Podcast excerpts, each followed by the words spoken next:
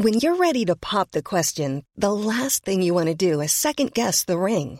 At Bluenile.com, you can design a one of a kind ring with the ease and convenience of shopping online. Choose your diamond and setting. When you find the one, you'll get it delivered right to your door. Go to Bluenile.com and use promo code LISTEN to get $50 off your purchase of $500 or more. That's code LISTEN at Bluenile.com for $50 off your purchase.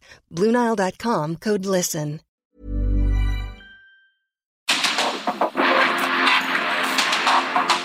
Porque el mundo actual no se entendería sin la economía, las finanzas y los negocios. Acompaña a Mario Maldonado, el columnista de negocios más joven y objetivo del periodismo financiero en su programa. Bitácora de negocios.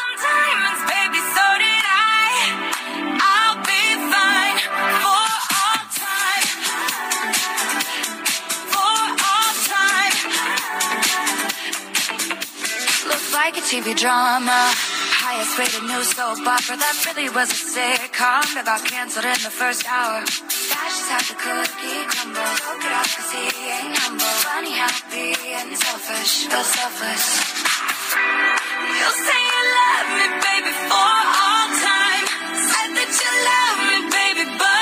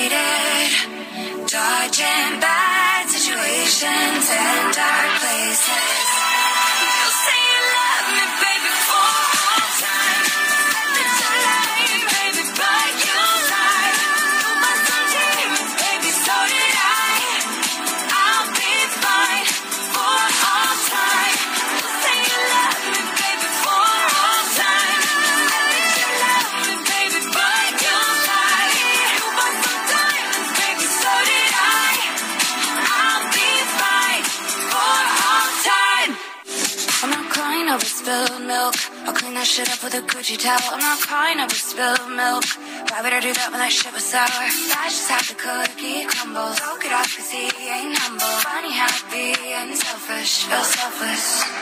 I'm not complaining.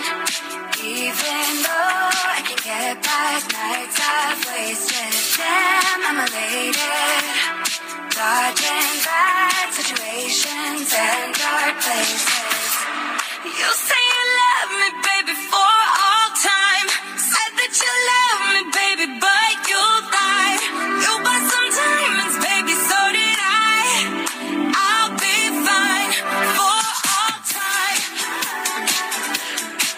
tal? ¿Cómo están? Muy buenos días. Bienvenidos a Bitácora de Negocios. Yo soy Mario Maldonado y qué gusto me da saludarlos en este martes 7 de marzo del 2023. Estamos transmitiendo en vivo, como todos los días, tempranito aquí en la cabina del Heraldo Radio. Muchas gracias por conectarse con nosotros, por escucharnos en punto de las seis que arrancamos esta barra informativa de esta estación del Heraldo Radio, a quienes nos siguen en, en el 98.5 de FM aquí en la capital del país y en el Valle de México, también a quienes nos escuchan en el resto de la República Mexicana o en cualquier parte del mundo a través de las estaciones de radio por internet y a quienes siguen el podcast de Bitácora de Negocios. Muchísimas gracias y comenzamos este martes con un poquito de música. Estamos escuchando a Demi Lovato, se llama For All Time esta canción. Esta semana escuchamos canciones de las mujeres más exitosas de la música en los últimos años, en los últimos 10 años, a propósito de que mañana se conmemora o se celebra el Día Internacional de la Mujer, mañana 8 de marzo. Y bueno, pues esta es de Demi Lovato una cantante estadounidense. La vamos a estar escuchando y le entramos a los temas, a la información. Vamos a hablar con Roberto Aguilar, lo más importante que sucede en los mercados financieros. Comercio de China vuelve a caer por debilitamiento de la demanda global. Las bolsas suben con cautela antes de comparecencia de Jerome Powell y Estados Unidos presiona y solicita ahora sí formalmente las consultas a México por la prohibición de las importaciones de maíz transgénico. Le vamos a entrar al tema con Roberto Aguilar, vamos a hablar con Ernesto Farri sobre la economía mexicana que pudo crecer 3.8% en enero pasado. En enero de este año arrancó bien la economía mexicana, pero pues todavía está veremos si va a alcanzar un crecimiento superior al 1.5%. Eh, vamos a platicar de eso con Ernesto Farrell. Vamos a hablar también con Rogelio Jiménez Pons, subsecretario de la Secretaría de Comunicaciones, Infraestructura y Transportes, sobre el sector aéreo. ¿Qué pasa con el cabotaje? ¿Va a entrar, va a pasar o no esa iniciativa? La categoría 1 de seguridad aérea, ¿cuándo la vamos a recuperar? Mexicana de aviación que es la aerolínea del ejército, ahora en la que la van a convertir. Vamos a hablar de varios temas que tienen que ver con el sector aéreo, con Rogelio Jiménez Pons, también con Francisco González, presidente de la Industria Nacional de Autopartes, sobre pues cómo se fortalece todo el sector automotriz, la cadena de valor y de distribución y los proveedores de las armadoras con la llegada de Tesla. Ya vamos a entrar a estos temas, eh, a todo esto eh, que sucede hoy aquí en México en la actualidad, los negocios, las finanzas, la economía y un poquito más también de la política y la información internacional. Así que quédense con nosotros en este martes 7 de marzo. Vamos al resumen de las noticias más importantes para comenzar este día con Jesús Espinosa. Baby, so did I.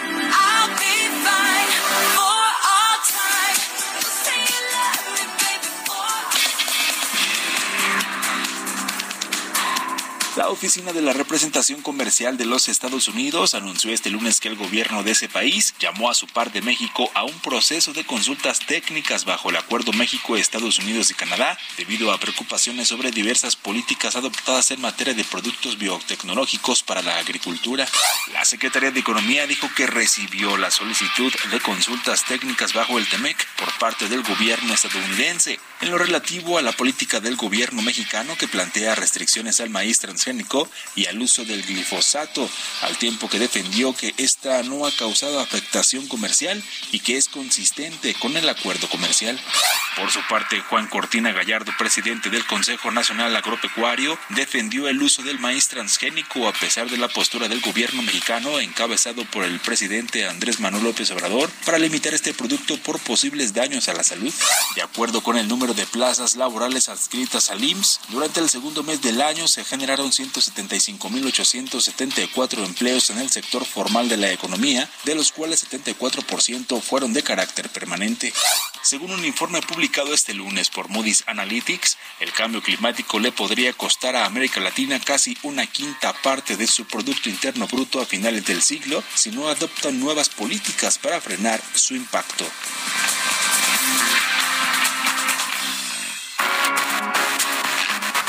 El editorial. Ahorita que hablábamos de Tesla, pues eh, hubo muchas gestiones detrás de esta llegada de la armadora de la empresa de Elon Musk al estado de Nuevo León. Y hubo, hubo muchos gestores del gobernador Samuel García que si bien le puso el ojo casi que desde que llegó al gobierno de Nuevo León le puso el ojo a eh, Tesla y a otra, y otras inversiones extranjeras, pero sobre todo las de Texas que les quedan allí a tiro de piedra cruzando la frontera. Eh, si bien fue él uno de los que empezó a soñar, a imaginar esta inversión, la verdad es que quien la hizo posible pues fueron una serie de gestores, los gestores de Samuel García, pues eh, esta forma de gobernar disruptiva que tiene Samuel García y con varios escándalos, sin lugar a dudas, de este político de movimiento ciudadano, pues tenía que eh, emparejarse con un anuncio, pues de este calibre, ¿no? Una fábrica de autos eléctricos, mega fábrica, porque va a ser la más grande de Tesla en cualquier parte del mundo, más grande que la que tiene en Austin, Texas, por cierto.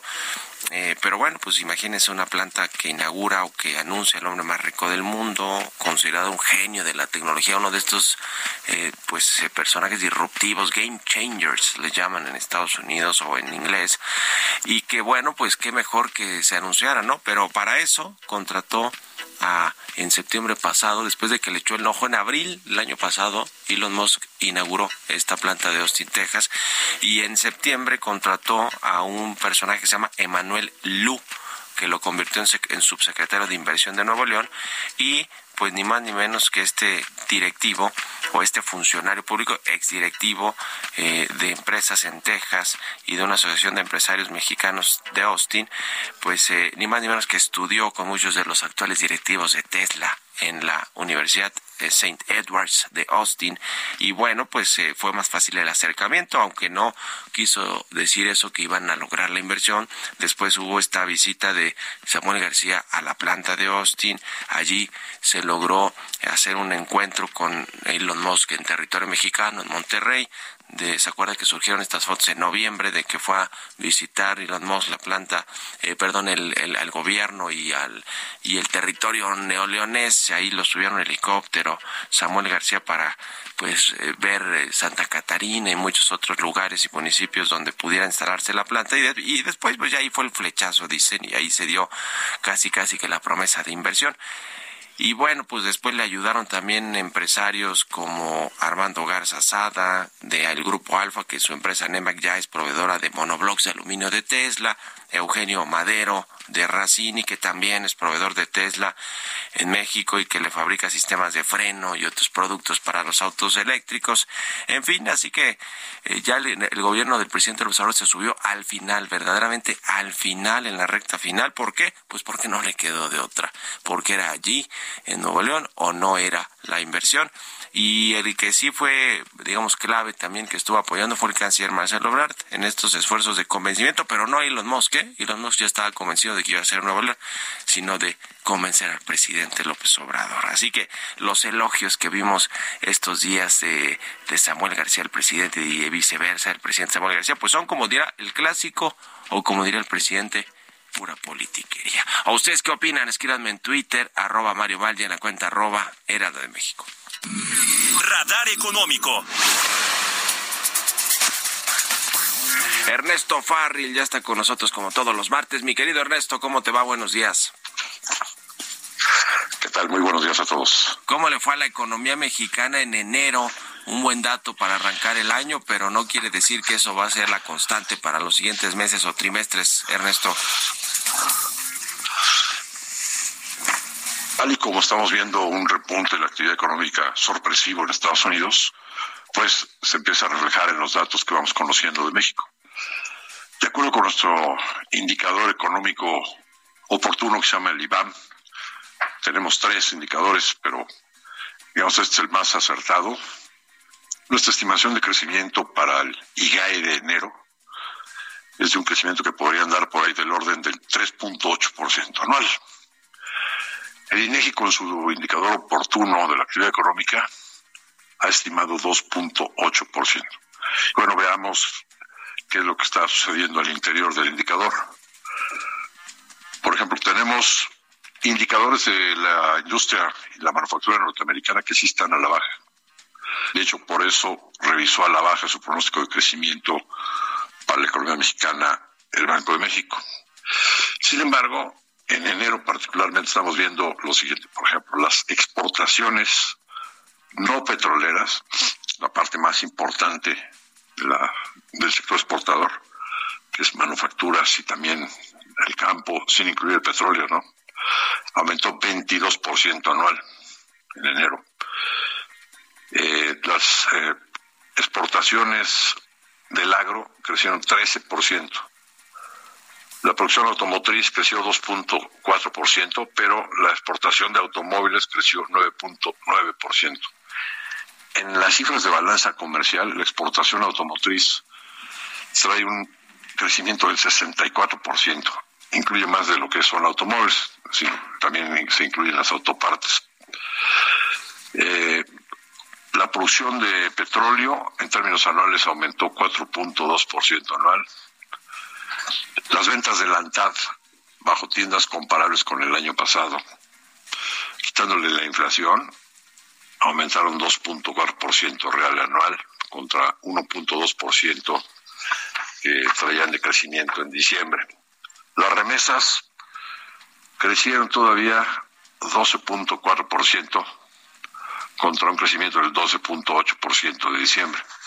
Ese flujo de remesas es lo que explica a su vez las, eh, en parte, ¿no? las cifras de comercio de la eh, en signo positivo, ¿no? y, la creación de empleos, eh, pues tuvo un 3.48% de incremento anual en las cifras de número de afiliados en el IMSS.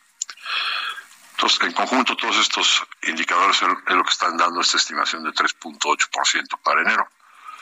Eh, lo vamos a conocer esta cifra hacia finales de marzo.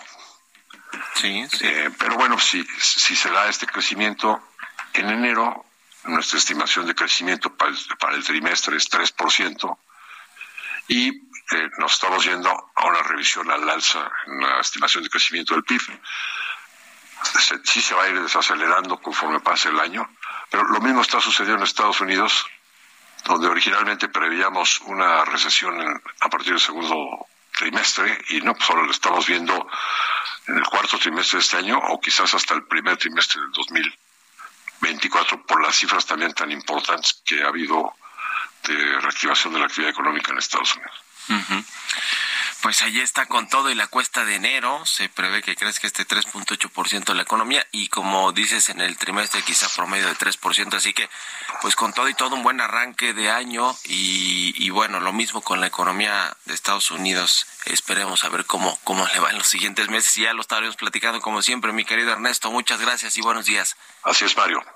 Muy buenos días a todos. Un abrazo ese Ernesto Farril todos los martes aquí con nosotros y escribe los lunes en el periódico El Financiero. 6 con 20, vamos a otra cosa. Economía y mercados. Roberto Aguilar ya está aquí en la cabina del Heraldo Radio. Mi querido Robert, buenos días, ¿cómo estás? ¿Cómo estás, Mario? Me da mucho gusto saludarte a ti y a todos nuestros amigos. Fíjate que se dio a conocer ya el, el índice de confianza del consumidor correspondiente a febrero si lo vemos en términos anuales y desestacionalizados, subió. Sin embargo, fíjate que de estos cinco elementos que justamente componen el indicador, el que habla sobre las perspectivas, o más bien cuestiona las perspectivas eh, la situación económica esperada de los miembros del hogar dentro de los 12 meses respecto al actual, fue uno de los que cayó. Es más, de hecho, fue el único de estos cinco componentes que cayó. Fíjate, al interior hay un desglose más sobre justamente la situación económica personal, te decía, pero también otro de los elementos es la situación del empleo en el país en los próximos 12 meses que baja, las condiciones económicas para ahorrar dentro de 12 meses comparadas con las actuales que también bajan y también la planeación de algún miembro del hogar para comprar automóvil nuevo o usado en los próximos dos años son, eh, te decía, indicadores, componentes de este índice de confianza que también disminuyeron. Y bueno, ayer platicábamos justamente, Mario, de este, ah, de este ajuste que hizo el gobierno de China de su meta de crecimiento para este año y hoy, bueno, pues nos sorprende también con un dato importante respecto al tema comercial, donde, bueno, pues tanto las exportaciones como las importaciones de China cayeron bruscamente en febrero y esto refleja de una desaceleración de la economía mundial y la debilidad de la demanda interna, lo que afectó a las empresas chinas y sus mercados. También las acciones mundiales, por el otro lado, se mantenían mayormente estables y el dólar subía antes del testimonio del presidente de la Reserva Federal, Jerome Powell, que podría ofrecer pistas sobre las perspectivas de las tasas de interés en Estados Unidos. Bueno, pues esto decía porque son dos, eh, la comparecencia consta de dos días, hoy y mañana, y ya estaremos viendo también la lectura que le da el mercado. También te comento que las expectativas de inflación entre los consumidores de la zona euro cayeron en enero, pero las expectativas de crecimiento salarial siguen aumentando, lo que incrementa el temor a que el crecimiento salarial frene los esfuerzos por controlar los precios, según una encuesta dada a conocer hoy por el Banco Central Europeo. También te platico que los daños causados por un devastador terremoto en Turquía van a superar los 100 mil millones de dólares. Esto lo declaró una funcionaria del Programa de las Naciones Unidas para el Desarrollo y esta cifra provisional servirá de base para la conferencia de donantes que se celebra justamente el 16 de marzo en Bruselas con el fin de movilizar fondos para las víctimas del terremoto en Turquía y también en Siria. También Meta va a empezar a recortar miles de puestos de trabajo desde esta semana en una nueva ronda de despidos. Esto lo informó justamente ayer Bloomberg, solo unos meses después, Mario, de que la matriz de Facebook redujera más de 11 mil puestos su plantilla. Bueno, así es que no se han detenido los ajustes de personal en las empresas de tecnología. Y bueno, también fíjate que México anunció requisitos sanitarios que abren por primera vez las puertas a la importación de carne de bovino de Brasil, mientras el gobierno del presidente Andrés Manuel López Obrador busca fuentes de abasto alimenticio para combatir los altos niveles de inflación. Mario, tenían años, años, años que los brasileños querían incursionar al mercado mexicano y ahora con esta cuestión, pero el tema es que no, la carne no es lo que más está subiendo en México. El tipo de cambio 17.96 ya arañó los 18 pesos y con eso tenemos una ganancia anual de 7.7% y la frase, la frase del día de hoy, sube la bolsa, acude el público, baja la bolsa, el público se marcha. Esto lo dijo en su momento André Costolani. Bueno, pues gracias Roberto. Oye, las acciones de Tesla ya repuntaron después de su decepcionante Investor Day. Sí, fíjate que, bueno, se habían mantenido ahí un poco a la expectativa, pero bueno, eh, justamente estamos viendo que ahora se están recuperando ligeramente, Mario, ligeramente. Todavía no alcanzan todavía su esplendor, pero bueno, pues ahí estaremos bueno, pendientes. Gracias, Robert. Vámonos a la pausa y regresamos. En un momento continuamos con la información más relevante del mundo financiero en Bitácora de Negocios con Mario Maldonado. Regresamos.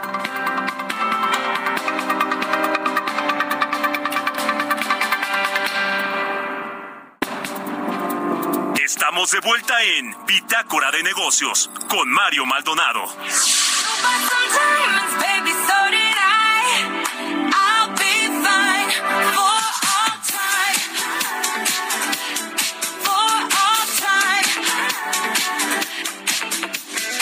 Like a TV drama.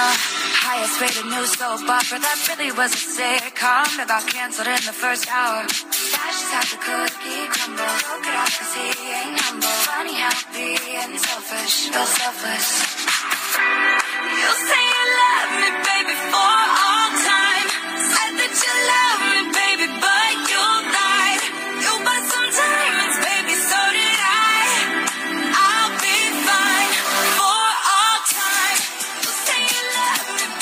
estamos de regreso aquí en Bitácora de Negocios. Son las 6 de la mañana con 31 minutos, tiempo del centro de México. Y regresamos con un poquito de música antes de irnos con la segunda parte de la información aquí en el programa. Estamos escuchando a Demi Lovato, se llama For All Time esta canción.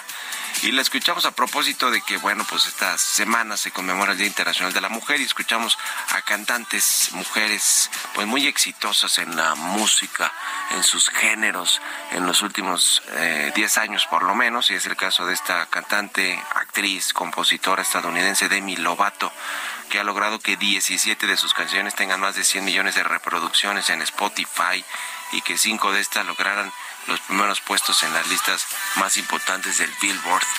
Así que bueno, la estamos escuchando y con esto nos vamos al segundo resumen de noticias con Jesús Espinosa.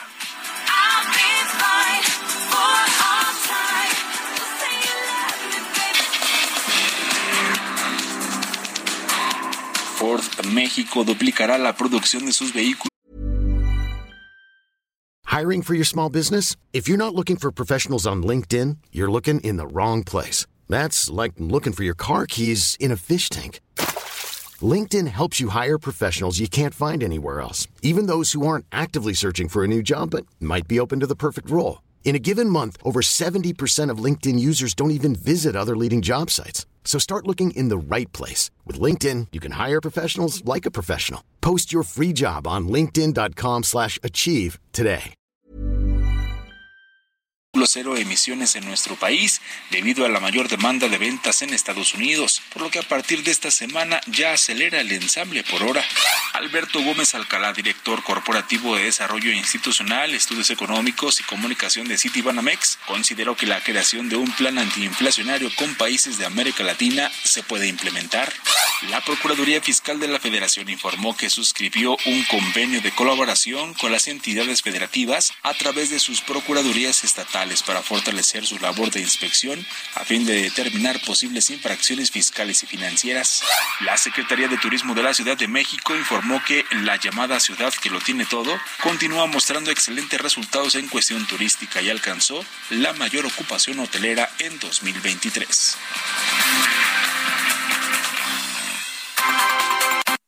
Entrevista.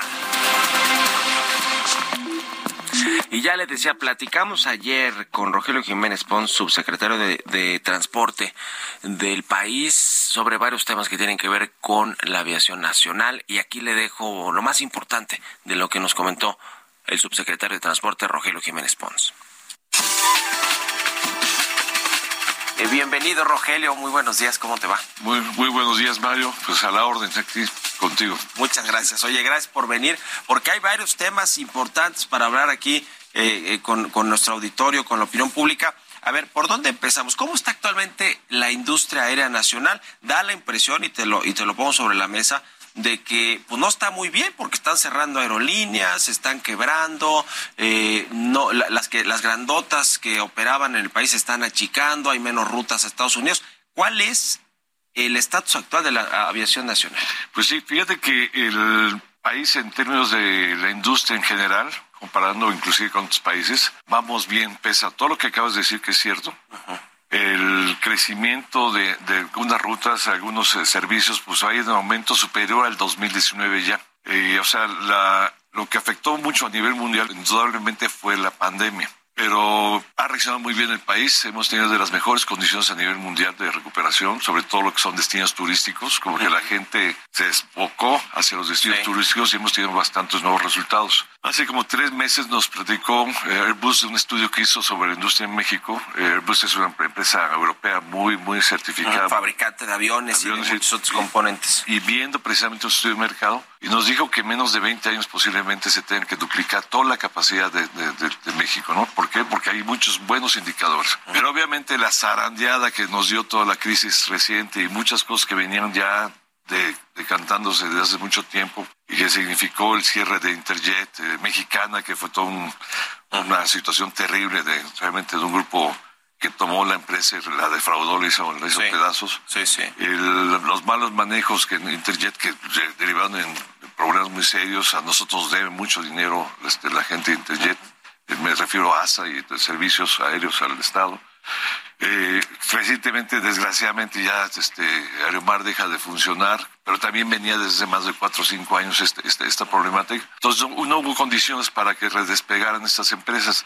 En cambio, ahora México quiso tuvo una renegociación, eh, liberó lo que era el capítulo 11, que es una de las condiciones que se tienen para recapitalizarse, sale librando bien, y las otras dos aerolíneas van razonablemente bien, una muy bien, Viva va bastante bien, eh, Polaris también van, y se está recuperando Aeroméxico, y yo creo que el escenario en los próximos meses es de crecimiento, indudablemente está haciendo de crecimiento, que da pie a que haya nuevas alternativas. Viene un reajuste muy importante en toda la industria. Hubo un ajuste desde grupos aeroportuarios, desde nuevas participaciones, como sabes, viene la línea aérea del Estado, viene también grupos aeroportuarios manejados tanto por la, la, Defensa Nacional como por la Marina, y también estamos generando nuevas condiciones de asociaciones, por ejemplo, en el caso de Tepic o en el caso del Puerto Escondido, que ya con grupos privados, y estamos ahorita por instrucciones del secretario Nuño viendo otras eh, posibilidades como de nuevos aeropuertos en distintas zonas del país, que creo que va a ser muy importante, porque si bien se está achicando ASA, por, eso, por el lado de, otorgarle a la defensa y que controla varios aeropuertos en el país que no son necesariamente los más rentables, sí, es, los privados. Exactamente, fíjate que cuando fue la privatización, y son las cosas que, se, se lo ha dicho muchas veces el presidente, y en fin, o sea, se viene una recomposición, pero fíjate que los augurios son buenos, indudablemente son buenos, está creciendo la industria, hay que solventar estos problemas, hay que solventar muchas cuestiones operativas. Estamos trabajando con la industria para crear una política nacional eh, de, aeronáutica. E-, ese es el tema. Hay hoy una política era porque, a ver, uno practica con los sindicatos, pilotos, sobrecargos de tierra, y con otros expertos del, sector. Dice, el problema es ese, que no hay una política aérea que articule a todo el sector, tanto autoridades como empresas privadas, sindicatos, y entonces pues no saben algunos para dónde jalar y entonces se pelean los pilotos con la empresa y luego van con el gobierno y, en fin, ¿hay política aérea? Sí, mira, yo creo que lo que tenemos que trabajar es precisamente una política aérea. Ya estamos convocando desde hace algunas semanas que al respecto de empezar pláticas. Yo creo que para, ahora sí que yo supongo que para finales de abril, mayo estaremos ya en unas mesas de trabajo al respecto. Si hay una recomposición, si hace falta lo que dicen, si es muy importante reubicarnos. Hay un escenario muy intenso. Hay que entender también que por qué es importante la aeronáutica en México. Nosotros son, México y Estados Unidos tienen la mayor intercambio de vuelos entre tantos aviones comerciales y sobre todo privados entre dos naciones. No hay otro fenómeno del mundo igual que el de intercambio México-Estados Unidos. Por eso es muy relevante lo de la categoría, eh, regresar a categoría 1. estamos perdiendo mercados. Entonces, México con el New Shoring, con estas nuevas circunstancias, con la fortaleza del peso, con toda esta nueva situación, necesitamos reactivar mucho. Y esto en un marco más amplio y un marco que equilibre muy bien los intereses. Ya no se vale que te agarren una línea aérea, te la privaticen para quitarle los activos y eh, tronarla, ¿no? Como sucedió con Mexicana. Tampoco que se queden con las pechugas en el caso de los grupos aeroportuarios. Que también ahí están eh, creciendo, vamos bien, hay muy buen nivel de, conversaciones con todos los grupos y estamos haciendo las bases para ya iniciar en breve lo que mencionas, una política eh, nacional respecto a la industria. Ahora, el caso de las aerolíneas, ya mencionaste tú Interjet, que bueno, quebró malos manejos administrativos, malas, mala toma de decisiones, que se conjuntó con la crisis del COVID-19 que tiró la demanda de vuelos, en fin, una, una, una bola de nieve, eh, terminó quebrando y ahora viene Aeromar. ¿Qué es lo que querían? ¿Rescates estas empresas? Eh, ¿Exenciones de impuestos? ¿Por qué no se pudieron rescatar como en otros gobiernos sí se ha podido? Yo creo que es una responsabilidad de todas las industrias. Los empresarios tienen la responsabilidad de pagar impuestos y el Estado no puede estar cubriendo esos, esos déficits. Se prolongó mucho la agonía de Aeromar por una razón, porque realmente el presidente está preocupado, les dio todas las facilidades, ofrecimos todo el tiempo necesario, pero con la condición que tenían que pagar. Otra de las grandes críticas de toda la industria es el cabotaje o esta iniciativa que está propuesta por el gobierno. ¿Va a, a ver la luz esta iniciativa del cabotaje? Mira, una cosa que hemos platicado, porque todas las semanas tenemos diálogo con, con las empresas y con ellos, es de que esta iniciativa no es indiscriminada, no es para que todo el mundo llegue y se... Está muy bien la iniciativa que se plantea en la ley, se definen ciertas características que tienen que cumplir con ciertos requisitos fundamentales, que sea de interés nacional, que sea de seguridad, etcétera, etcétera, para sí otorgarles ese servicio. ¿Cuál es el objetivo? Reforzar algunos destinos que ahorita actualmente no tenemos atendidos. Este tema de la categoría aérea, ¿Por qué no se ha recuperado dos años de, que se perdió prácticamente? O sea, a ver, no es por comparar, pero cuando se perdió el sexenio de Calderón se recuperó a los tres, cuatro meses o seis meses. Sí, lo que pasa es que de ahí vienen también muchos problemas. De se habían comprometido algunas cosas que no se cumplieron. Entonces ya la forma de, hacer el análisis fue mucho más estricta en esta administración. También hicimos un cambio fundamental con el nuevo director, el nuevo director de la Agencia Federal de Aviación Civil, que es la FAC. Es un general Ballín que llegó con muchos bríos, con mucho vigor, con mucha muy, muy buena eh, condición de apertura hacia, hacia el análisis de todo esto. Dio a generar mucha confianza en los interlocutores norteamericanos y yo creo que ya estamos prácticamente cubierto todo lo que es nuestra tarea, nos, falta, nos falta la parte legislativa. Pero vamos en esa ruta y yo espero que eh, ahora sé que, como la canción diga, para abril o para mayo, ya estemos recuperando la categoría. Estamos ahorita ya en espera de esta solución legal, de la primer paquete legislativo de cambios, y de lograrlo solicitamos la auditoría y en consecuencia tendremos a los 30, son como 40 días después que puedan ellos ya externar la, opinión. Creo que yo soy optimista que sí lograr. Para abrirlo, para mayo, bueno, pues ojalá. Oye, eh, eh, Rogelio Jiménez Ponce, secretario de Transporte, el asunto de la nueva aerolínea. Hacía falta una nueva aerolínea estatal controlada por el ejército, que bueno, pues dicen que ya para diciembre va a abrir las primeras rutas, cuatro aviones, si no me equivoco. A ver, ¿hacía falta una aerolínea estatal que... pues mira, hay muchos, lo que te decía hace rato, hay muchos destinos no atendidos, hay muchos eh, destinos... Eh... ¿Se va a concentrar en esos? ¿Esta aerolínea? No, se va a, va a, entrar, yo creo, lo que es mercado, pero yo creo que sí tiene una, una, una sentido social. Yo creo que sí es oportuna esta, esta necesidad de tener una línea aérea, sobre todo generar eh, empleo a toda esta gente que quedó desocupada por los este, estos tres. Las, cierres de aerolíneas. ¿Cuántos aviones va a tener y va a ser su base de Santa Lucía? Bueno, va a tener su en, Santa Lucía. No sé con cuántos empieza, creo que yo comenté como alrededor de los 10. El general este, Trujillo, René Trujillo, que es una excelente persona, está dirigiendo esta, esta, esta empresa. Eh, bueno, él dirige todas las empresas de la, de la Sedena, porque con él también depende el Tren Maya y los aeropuertos. Entonces esta aerolínea la va, la, va a dirigir y están haciendo los análisis. Ellos tienen bastante rato ya estudiando, el mercado. Oye, el Felipe Ángeles, por último quiero preguntarte, Rogelio, ¿cómo va? ¿Ya se trasladaron las operaciones de carga? Ya llegó una grandotota DHL y demás, hizo el primer vuelo. Este, ¿Cuándo van a terminar de de trasladarse, digamos, todas las operaciones de carga del aeropuerto de la Ciudad de México allá? Deben terminar en alrededor de la primera semana de julio, es lo que estamos estimando. Hay obviamente este, mucha inquietud de porque no es fácil, pero ya está, mira, aquí es muy importante que también el público lo sepa. Eh, eso se sabía que desde hace más de dos años, desde que se empezó a construir el Felipe Ángel. Que, las primeras operaciones que se iban a trasladar eran las de carga. Y aparte les convenía, porque si hoy día eh, tú asistes a la zona de carga de lo que es el aeropuerto internacional de la Ciudad de México, la ICM, es un caos.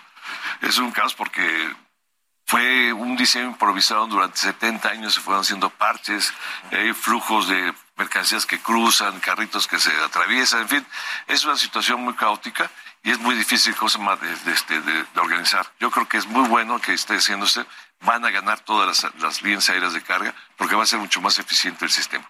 ¿Y para cuándo va a ser rentable el aeropuerto Felipe Ángeles? Porque, a ver, ¿con cuánto se subsidia? ¿Con 80 millones al mes o 100? Una cosa así es. sí, pero mira, entonces eh, lo que se llama ramp up, que es cualquier, cualquier aeropuerto, no todos los aeropuertos al primer día van a empezar a funcionar. este, en esta situación también, mira, lo que a nosotros nos surge ya que empiece a funcionar aquello porque hay que eh, ve cómo es la Terminal 1 que tenemos actualmente. Es una vergüenza. Sí, sí, ¿no? Es algo terrible. Necesitamos empezar a jalar porque eventualmente ya tendremos, no será en esta administración, pero sí en la, siguiente administración, arreglar toda la, la, ICM, porque lo necesita la ciudad, y consolidar el sistema metropolitano del aeropuerto de Santa Lucía, o sea, Felipe Ángeles, Ciudad de México, Puebla, Cuernavaca y Toluca. Toluca también tiene su capacidad de crecimiento muy bien, que ya lo comprobado, pero todo se tiene que empezar arreglar correctamente. Pues ojalá que todas, sobre todo estas vías de comunicación para el, para el aeropuerto Felipe Ángeles, pues ayuden y, y que, y que ya tenga más vuelos para evitar los subsidios. Bueno, ya está mi colega y amigo Joaquín López Dóriga estuvo allí haciendo su... No, no, le pagaron a él como a, algunos otros que dicen que les pagan para ir a promocionar el aeropuerto ah, y demás. Pues, no creo que les paguen, pero... No, bueno, dice, bueno, es que el aeropuerto actual, el capitalino, el Benito Juárez, mejor ya uno no quiere ir porque de verdad no, no, no, terrible, ¿eh? estás, tienes broncas terribles. Bueno, gracias. Gracias, vale, bueno.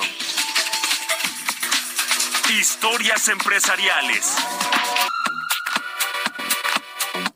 Empresarios del Consejo Coordinador Empresarial exigieron a la Comisión Reguladora de Energía dejar de frenar trámites del sector energético. Y bueno, esto nos, de esto nos platica Giovanna Torres.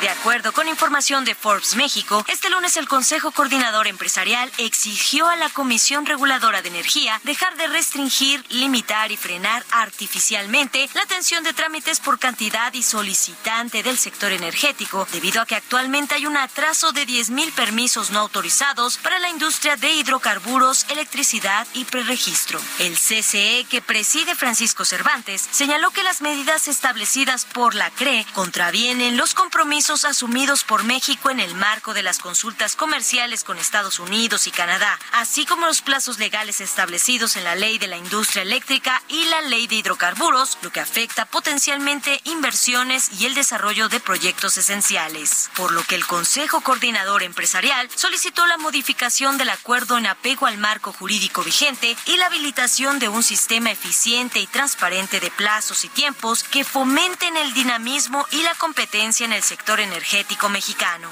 La Comisión Reguladora de Energía publicó el acuerdo en el Diario Oficial de la Federación, el cual restringe la atención de trámites pendientes y futuros de participantes del mercado. Para Bitácora de Negocios, Giovanna Torres.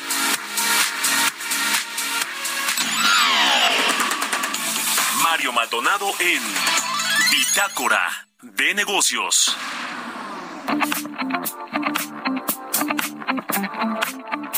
Ya le decía, vamos a platicar con Francisco González, presidente ejecutivo de la Industria Nacional de Autopartes. ¿Cómo estás, Francisco? Muy buenos días. ¿Qué tal, Mario? Muy buenos días.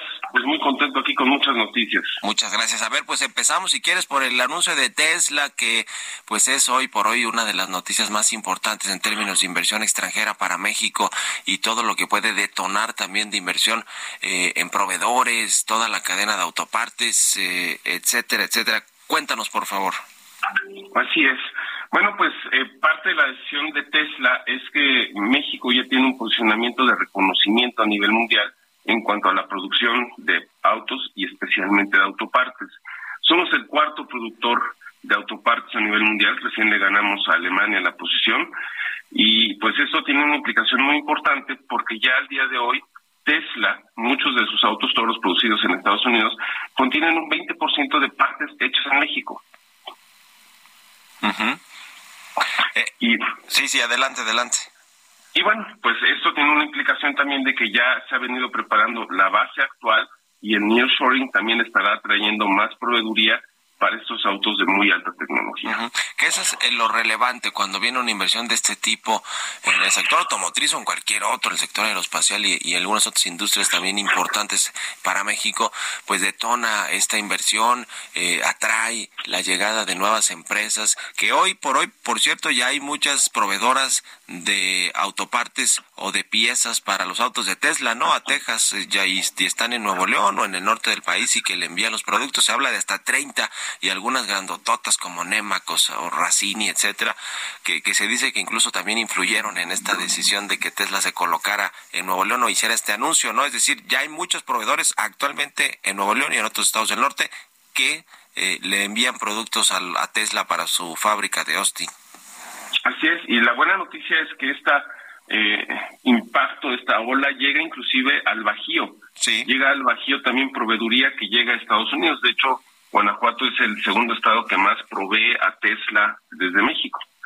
Entonces es un impacto que va a apoyar a todo México en cuanto a la inversión a la planta que llega en forma directa.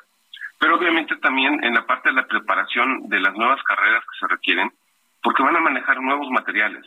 De hecho, hay empresas muy grandes, su nombre no lo puedo comentar, pero empresas internacionales que manejan químicos que tienen que hacer nuevos fluidos que se requieren para las baterías o se requieren nuevos materiales como manejo de grafeno, producción de grafito para el grafeno y otros muchos más que requieren técnicos especializados que se estarán formando en México. Entonces, cuando tienes ya un nivel de ese tipo, es como en la industria aeronáutica que poder manejar el titanio, por ejemplo, para ciertos materiales, que, perdón, para ciertas partes que se requieren. En el caso de la automotriz, cuando llega una nueva tecnología, como es precisamente Tesla y BMW, van a traer un cambio impresionante. Ya había llegado, obviamente, la parte de Ford, no hay que descartar porque fue el primero que empezó a armar autos eléctricos comerciales, es el caso del Mach-E, del Mustang, este, que también ha tenido un impacto al igual que General Motors, entonces está cambiándose el entorno de una forma muy rápida, permitiendo y obligando también a la llegada de nuevas compañías, a las existentes a transformarse y a los jóvenes a mejorar su estudio. ¿Cómo va el sector de autopartes en general? Eh, la recuperación, hemos tenido buenos datos de eh, ventas, producción, eh, etcétera, que ya un poco comienza a recuperarse la industria. ¿Y cómo está el sector de las autopartes, Francisco?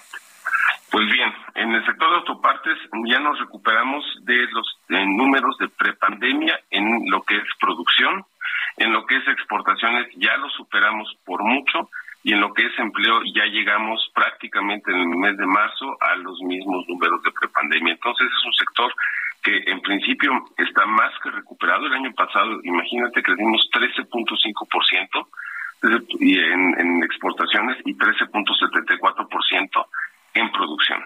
Entonces ha crecido, se ha mantenido mucho gracias también al famoso TEMEC, a este aumento de la necesidad de valor de contenido regional en cada automóvil.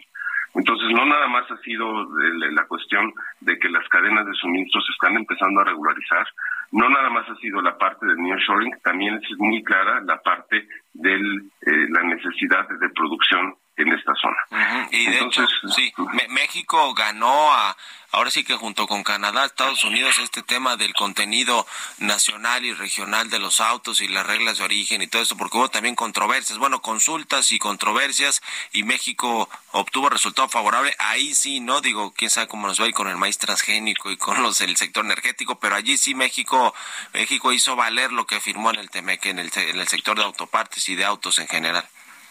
Así es, el panel, porque fue inclusive a nivel panel, nos dio la razón. Y en estas dos semanas, en esta que está, estamos y en la siguiente, estará implementándose por parte de Estados Unidos, porque pues obviamente fue el que tiene que regresar a lo que habíamos dicho Canadá y México. Entonces estamos en este proceso, estas dos semanas son cruciales, este, creemos que todo va a ir en orden porque pues se tiene que respetar el fallo de un panel y seguimos creciendo en, el, sector de autopartes, pero ahora con más tecnología. Eh, eh, eso es lo que quiero preguntarte en, en, 50 segunditos que nos quedan porque nos cae la guillotina. Eh, ¿Cómo está el, asunto de la inversión en el sector y sobre todo este desarrollo de tecnología? Porque hoy pues ya lo vemos con Tesla y con los autos de BMW y con el Mustang y todos estos ya tienen mucha tecnología. Ya se recuperó también todo el tema de los chips, ¿verdad? Así es. Tenemos una recuperación, todavía es marginal lo que queda, es muy chiquito lo que tiene problemática, no te decir que sea el 100% arreglado, pero estamos al 97.5 arreglados. Este, esperemos que esto de este año ya quede prácticamente en cero, es muy poco lo que falta.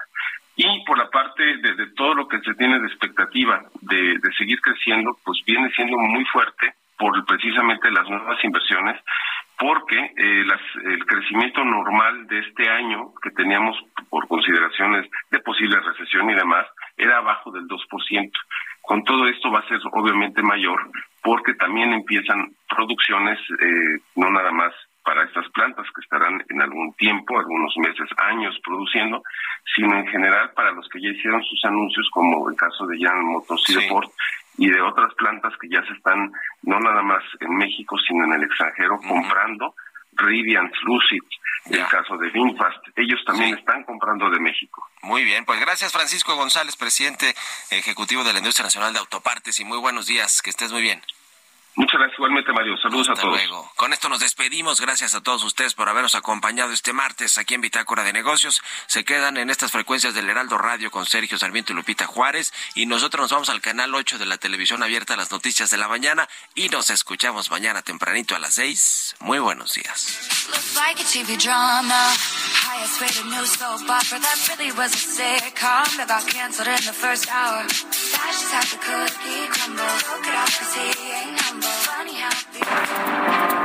Esto fue Bitácora de Negocios con Mario Maldonado.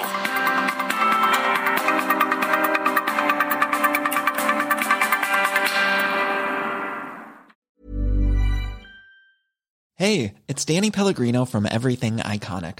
Ready to upgrade your style game without blowing your budget? Check out Quince. They've got all the good stuff shirts and polos, activewear, and fine leather goods all at 50 to 80% less than other high-end brands. And the best part? They're all about safe, ethical, and responsible manufacturing. Get that luxury vibe without the luxury price tag.